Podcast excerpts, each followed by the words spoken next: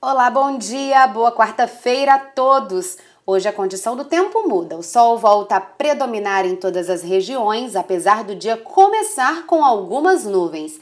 A sensação hoje à tarde é de calor e não tem previsão de chuva para o Espírito Santo. O vento mudou de direção, agora ele sopra de norte pela manhã e passa para nordeste a partir da tarde. As ondas ficam entre um metro e um metro e meio.